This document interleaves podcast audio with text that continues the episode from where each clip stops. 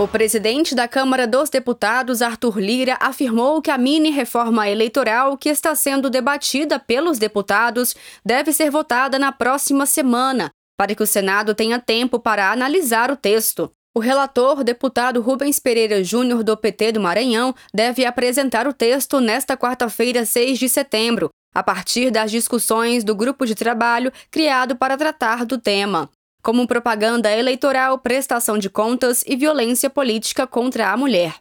Para que as mudanças possam valer para as eleições municipais de 2024, a mini-reforma precisa ser aprovada pelo Congresso Nacional e publicada até o dia 5 de outubro deste ano. O assunto da mini-reforma eleitoral foi destaque no jornal PT Brasil.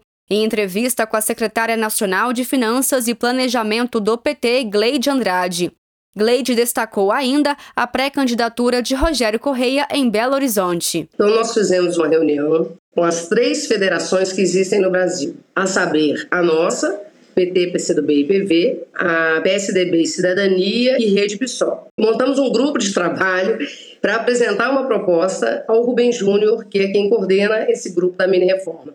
Fomos à Câmara, na terça-feira passada e apresentamos a ele a síntese do que as três federações é, compreendem como fundamental para o processo eleitoral do ano que vem. Dentre as principais propostas apresentadas na Câmara dos Deputados, Gleide destacou a importância da autonomia dos partidos, a prestação de contas de diretórios pequenos, além da possibilidade de começar 15 dias antes a organização da campanha eleitoral. É que a gente está pedindo também no texto que a gente possa começar com 15 dias antes da campanha a organização da campanha. O que, que eu quero dizer com isso? Você tem 45 dias de campanha, só que no dia do registro, você registra a candidatura hoje. Até sair seu CNPJ, até você poder fazer movimentação bancária, até você poder fazer material, você já perdeu aí 5, 6 dias. Então nós estamos pedindo aí 15 dias de antecedência para organizar essa burocracia das inscrições de candidaturas de tal maneira que no dia que começar a campanha eu já posso estar com tudo pronto, eu já posso ter meu, meu CNPJ pronto,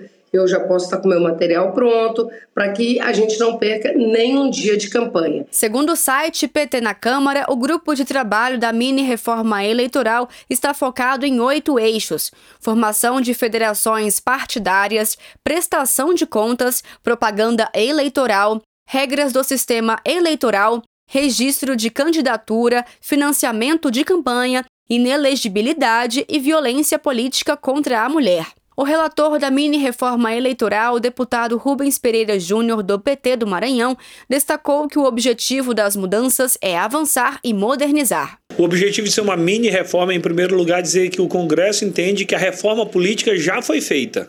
Fim de coligação, fim do financiamento empresarial, cláusula de desempenho, federações partidárias. Então, as mudanças mais importantes foram feitas.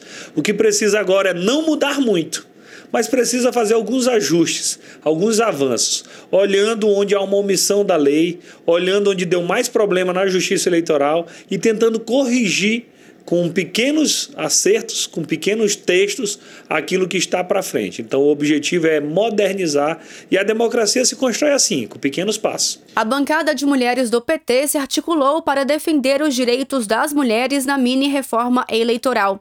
Elas defendem manutenção de reserva de 30% de vagas nas chapas eleitorais. Em reunião com a presidenta nacional do PT, Gleisi Hoffmann, e a secretária nacional de mulheres do PT, Anne Moura, firmaram posição favorável às mudanças na legislação eleitoral para estabelecer reservas de cadeiras nos legislativos, desde que não se flexibilize as conquistas do último período, como a reserva de 30% de vagas nas chapas eleitorais.